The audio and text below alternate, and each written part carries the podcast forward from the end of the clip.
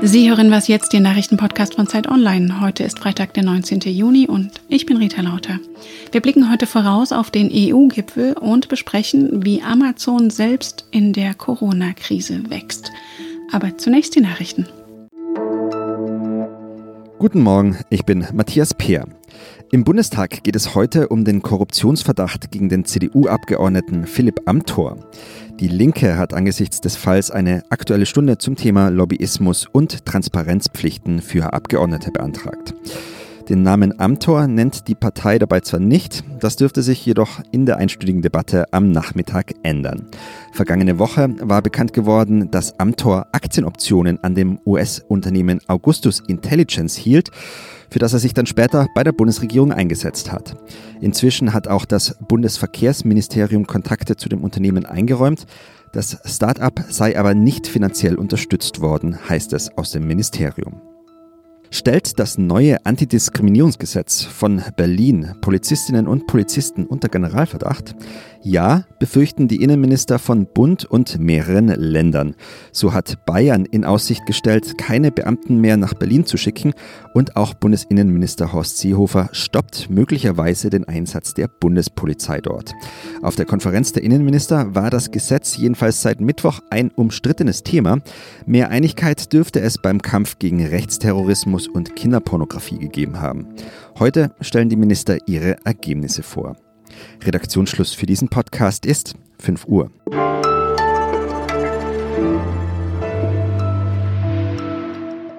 Die Pandemie zeigt uns, unser Europa ist verwundbar. Die EU steht vor einigen Herausforderungen und in knapp zwei Wochen übernimmt Deutschland die Ratspräsidentschaft.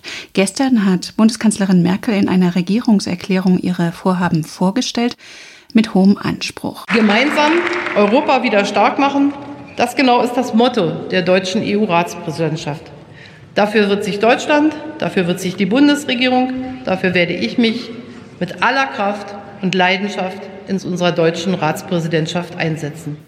Und heute beraten die EU-Staats- und Regierungschefs nun wieder auf einem Videogipfel, beobachtet von meinem Kollegen Ulrich Ladorner. Grüß dich. Ja, hallo, grüß dich. Bei dem Gipfel heute soll es um den künftigen Finanzrahmen und die Corona-Krisenhilfen gehen. Merkel hat in ihrer Regierungserklärung sowohl für den Wiederaufbauplan von Kommissionspräsidentin von der Leyen über 750 Milliarden Euro und ihre eigene Initiative gemeinsam mit Frankreichs Präsident Macron über nochmal 500 Milliarden geworben. Die sind ja auch in der EU durchaus umstritten. Ist da heute schon eine Einigung zu erwarten? Es wird wahrscheinlich keine Einigung geben. Es ist ja auch eine Videokonferenz, immer noch wegen der Corona-Krise. Es ist allerdings geplant, dass Anfang Juli die Staats- und Regierungschefs zusammenkommen werden, persönlich und physisch. Und bis dahin sollte eine Einigung stehen. Es gibt was man hört, Annäherungen zwischen den unterschiedlichen Positionen. Das sind zum einen die Niederländer, die streng auf die sogenannte Konditionalität achten wollen bei den Ausgaben. Und auf der anderen Seite sind die Italiener, die italienische Regierung, die sagt, wir brauchen Geld, aber möglichst ohne Konditionen. Was werden denn außer der Corona-Krise die wichtigsten Themen sein in diesem halben Jahr der deutschen EU-Ratspräsidentschaft? Ja, es gibt ein Thema, das automatisch mitläuft, das ist der Brexit. Die Briten haben ja jetzt darauf verzichtet, eine Verlängerung für die Verhandlungen zu beantragen. Das heißt, es gibt jetzt noch Zeit bis zum 31. Oktober. Und während der deutschen Ratspräsidentschaft muss der Brexit entweder unter Dach und Fach gebracht werden mit einem Abkommen oder es gibt eben kein Abkommen und dann gibt es am Ende, am 1. Januar 2021, einen Crash, also sozusagen ein Austritt Großbritanniens aus der EU ohne Abkommen. Also Brexit ist ein großes Thema, das die deutsche Ratspräsidentschaft mit verhandeln, mit begleiten muss. Auch gegen antidemokratische Kräfte will Merkel vorgehen, wie sie im Bundestag gesagt hat, verbunden mit einer kleinen Spitze gegen die AfD. Wir dürfen nicht naiv sein. Die antidemokratischen Kräfte, die radikalen, autoritären Bewegungen warten ja nur auf ökonomische Krisen um sie dann politisch zu missbrauchen. Sie warten, scheint sich jemand angesprochen zu fühlen, Sie warten nur darauf, Sie warten nur darauf, soziale Ängste zu schüren und Unsicherheiten zu verbreiten. Wie genau will sie das denn machen? Sie hat sich ja durch ihren Schritt, dass sie sagt, mit Macron zusammen, wir stellen 500 Milliarden Euro zur Verfügung als Hilfe für die Pandemie, als Zuschüsse, nicht als Darlehen, hat sie ja schon ein Tabu gebrochen. Jahrelang war Deutschland ja eher darauf bedacht zu sagen, na ja, wenn wir Geld geben, wollen wir wissen, wie es ausgegeben wird. Im Moment ist da Deutschland großzügig. Ich nenne es mal Großzügigkeit. Es ist natürlich auch ein aufgeklärtes Eigeninteresse, weil die deutsche Bundesregierung verstanden hat, dass in dieser dramatischen wirtschaftlichen, aber auch gesundheitlichen Krise man nicht so sehr aufs Geld achten muss. Und das ist, glaube ich, ein Weg, die Populisten, die auch diese Krise versuchen auszunutzen, zu bekämpfen. Ein von populistischen Parteien immer wieder besetztes, aber auch unter den Mitgliedstaaten umstrittenes Thema ist auch die Zuwanderung. Was kann und will die Bundesregierung da in ihrer Ratspräsidentschaft erreichen? Ja, die Bundesregierung selbst, insbesondere Innenminister Seehofer, hat ja mehrmals deutlich gesagt, er will ein europäisches Asylsystem. Das Problem dabei ist nur, dass da zunächst mal ein Gesetzesvorschlag der Kommission kommen muss. Der war angekündigt für Februar. Der ist nicht gekommen, der war für April angekündigt, dann für Mai. Und jetzt hört man, dass er erst Ende Juni, Anfang Juli kommen soll. Das ist natürlich ein Problem, weil die deutsche Ratspräsidentschaft kann zwar über Migration diskutieren, aber wenn kein Gesetzesvorschlag da von der Kommission vorliegt, kann sie keine Beschlüsse fassen. Es sieht nicht danach aus, als würde am Ende der deutschen Ratspräsidentschaft eine umfassende Reform des Migrationsthemas möglich sein. Vielen Dank, Ulrich. Gerne.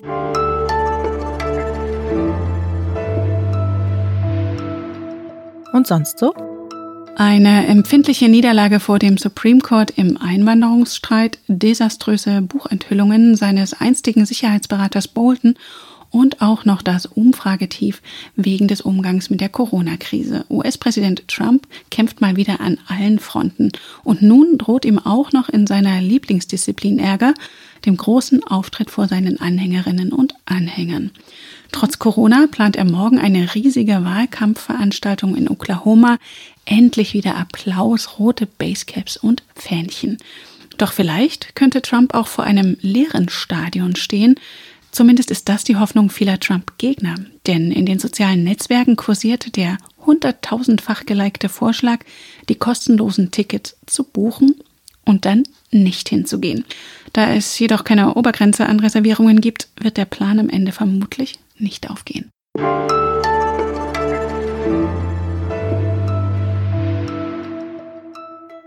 Wegen der Corona-Krise haben weltweit viele Menschen ihren Job verloren. Viele Unternehmen mussten die Produktion unterbrechen oder ganz aufgeben. Nur wenige Firmen scheinen von der Krise sogar zu profitieren, etwa Amazon. Vor ungefähr 25 Jahren wurde unter diesem Namen das erste Buch aus einem Keller in Seattle verschickt. Heute ist es ein billionenschwerer Konzern, der Server an die halbe Wirtschaftswelt und den US-Geheimdienst vermietet eine Supermarktkette besitzt, Serien produziert und seit neuestem sogar Fernsehrechte für die Bundesliga hat. Meine Zeitkollegin Ann-Kathrin Netzig hat sich das genauer angesehen. Grüß dich. Hallo. Ja, viele Einzelhändler mussten Leute entlassen oder in Kurzarbeit schicken. Amazon hat weltweit 175.000 Leute eingestellt. Wie das? Ja, also Amazon ist natürlich eine riesige Maschine, die auch durchaus gewohnt ist, wenn es besondere Nachfragespitzen gibt, also beispielsweise zum Weihnachtsgeschäft. Aber Corona war tatsächlich auch für Amazon eine Ausnahmesituation, weil einfach wahnsinnig viele Bestellungen da eingegangen sind, die sie so nicht bewältigen konnten, so sie dann eben diese 175.000 neuen Mitarbeiter eingestellt haben, aber tatsächlich auch die Zahl der Artikel nicht verknappt haben, aber zumindest sich auf lebensnotwendige Sachen, äh, Babynahrung und sowas, Lebensmittel konzentriert haben und die Lieferzeiten für die anderen Artikel dann nach oben gesetzt haben. An Amazon gibt es ja schon länger Kritik, unter anderem wegen der Arbeitsbedingungen und Vorwürfe von Wettbewerbsverzerrung und Steuervermeidung. In der Krise kam jetzt noch mehr dazu. Was denn? In der Krise ist der Fokus noch mal einmal mehr auf die Arbeitsbedingungen gelegt worden, insbesondere natürlich jetzt Corona bedingt auf die Hygienebedingungen und Gewerkschafter sagen, dass Amazon nicht dafür gesorgt hat, dass die Mitarbeiter da Abstand halten können. Amazon hat allerdings relativ schnell reagiert und hat zum Beispiel viele Arbeitsplätze jetzt einfach freigelassen, sodass die Mitarbeiter da sehr wohl Abstand halten können. Du hast für deine Recherche auch mit EU-Wettbewerbskommissarin Margrethe Vestager gesprochen, die ja bekannt ist für ihr hartes Vorgehen gegen Tech-Konzerne wie Google und Apple. Sie ermittelt nun auch gegen Amazon. Warum? Also das ist tatsächlich auch ein relativ neues Phänomen, dass sich Politiker und Behörden tatsächlich auch weltweit erstmals mit Amazons Marktmacht beschäftigen. Und Frau Vestager guckt sich insbesondere an das Verhältnis zwischen Amazon, dem Online-Händler und den Marktplatzhändlern. Das ist ja so, dass Amazon so ein bisschen problematische Doppelrolle hat, weil das Unternehmen einerseits selbst Dinge verkauft, aber andererseits auch anderen Unternehmern die Möglichkeit gibt, über die Plattform einfach Artikel zu verkaufen. Und Frau Vestager vermutet, dass Amazon beispielsweise die Daten, die es einfach ansammelt von den Händlern, nutzt, um sich selbst einen Vorteil zu verschaffen. Wenn man sich so ansieht, was Amazon für eine Marktmacht hat, mehren sich ja die Forderungen, selbst in den USA, nach einer Zerschlagung des Konzerns. Das findet Frau Vestager aber unnötig? Ich würde nicht sagen, dass sie das unbedingt unnötig findet. Sie hält das, glaube ich, einfach für unrealistisch, weil sie hat mir gesagt, da würde sich dann Amazon sehr wahrscheinlich vor Gericht dagegen wehren und dann hätte man einen zehnjährigen Rechtsstreit. Und selbst wenn es dann zu einer Zerschlagung kommen würde, hätte man dann zwei oder drei Unternehmen, die dann quasi halb so groß oder nur ein Drittel so groß wären, aber im Prinzip strukturell eigentlich immer noch das Gleiche machen würden. Und das würde dann eigentlich nicht so viel ändern. Und dein Interview mit ihr und überhaupt die gesamte Recherche zu Amazon ist in der neuen Zeit zu lesen. Danke dir an Katrin. Danke. Das war was jetzt für heute. Am Nachmittag gibt es noch unser Update. Schreiben Sie uns gern an wasjetzt.zeit.de. Für Sie am Mikrofon war Rita Lauter. Ich wünsche Ihnen ein schönes Wochenende.